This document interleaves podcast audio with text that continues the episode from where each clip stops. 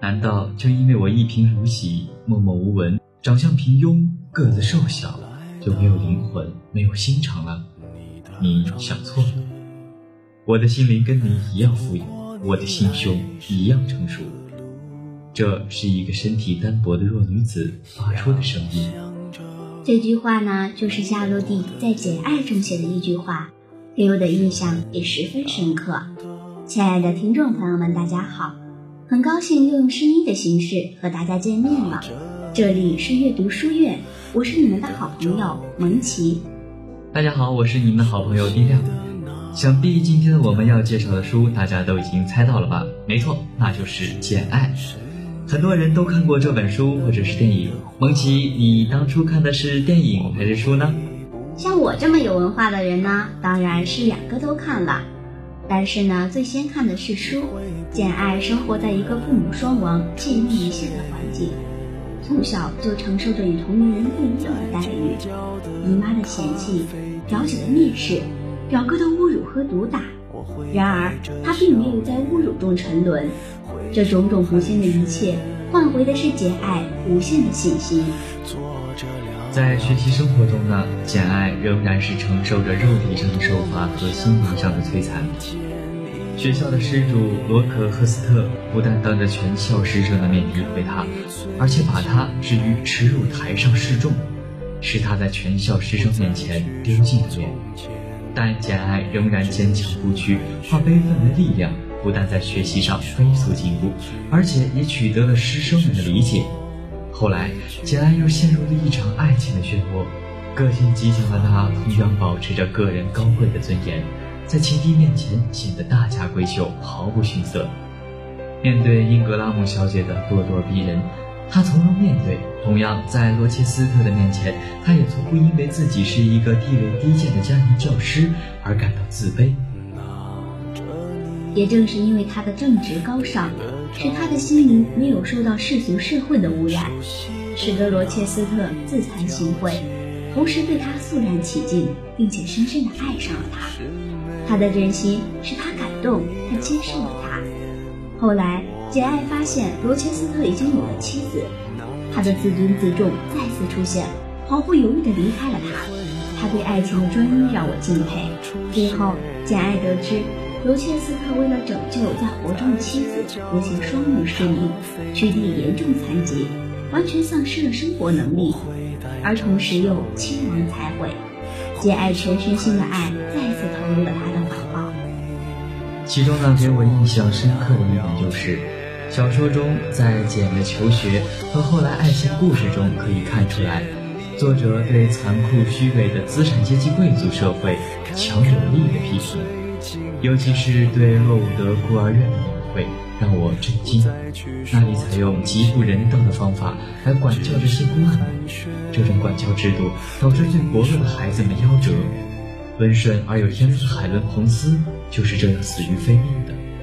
在我的心目中，我认为《简爱》是一部完美而伟大的著作，因为它使我懂得了什么是善恶美丑，学会了怎样做人。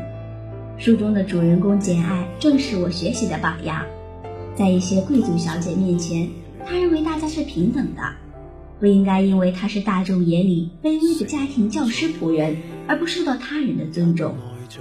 是啊，她的聪明、善良、坚强、有主见，着实是令人佩服，也值得我们的学习。但简爱的一生悲欢离合，遭遇众多挫折和坎坷，也可以说是非常不幸的。简爱生存在一个这样的环境下，承受着与同龄人不一样的待遇，这些嫌弃、蔑视和侮辱与毒打，这无疑是对一个幼小孩子的无情践踏。简爱饱受命运的捉弄，尝尽生活的煎熬，遭受同伴的误解与凌辱，但她却能以她的坚贞不屈、宽容豁达，接受这一切的嘲讽与冷眼。生活教会了她勇敢的战斗精神、独立自主的思想。包容博爱的品质，这样一位如水般顽强的激昂又不失温柔细腻的部分女子，让无数人领会到了人性的光芒、生存的价值。曾见过汹涌澎湃的浪涛击打海边的礁石，曾听过瀑布一泻千里的洪音，也曾领会过滴水穿石的深刻精髓。而这一次，在一个单薄柔弱的女子眼中，我也体会到了这种触动内心的震撼力。面对舅母不怀好意的污蔑，老师的冷眼相对，同伴的避而远之，简爱并没有屈就于这个冰冷而又残酷的世界。简爱的心里蕴藏着对社会压迫的自我反抗。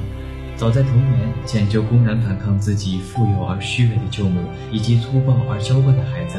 在孤儿院做学生时，他跟海伦·彭斯在一次谈话中说出了他必须反抗的想法。当我们无缘无故挨打的时候，我们应该狠狠地回击。我确定我们应该回击，狠狠地回击，教训教训打我们的那个人，让他们永远不敢再这样打人。如此尖锐的话语，如此坚强的性格，坚定了他灿烂的一生。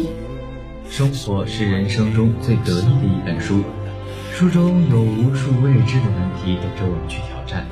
胆小怕事、优柔寡断的人，终究只能遭受淘汰而空无所得；坚强不屈、勇敢面对的人，必定会得到上天的恩赐，满载而归。就像姐最后意外地获得了叔叔留下的巨额财产，也拥有了自己完整的爱情。不受命运左右的人，才能拥有掌控生命的方向盘，驶向永恒美好的人间天堂。不被困难囚禁的人。才能拥有稳健的步伐，迈向理想的彼岸。宽宏大量的人永远受欢迎和尊重。在人与人正面触碰的社会，如果能够凡事礼让三分，那必定会有不错的口碑。简的豁达让他拥有了三个知己，也受到了亲友的赞许。老子曰：“上善若水。”简的一生是滴滴清水串联而成的，每一滴水都赐予了我们一些感悟。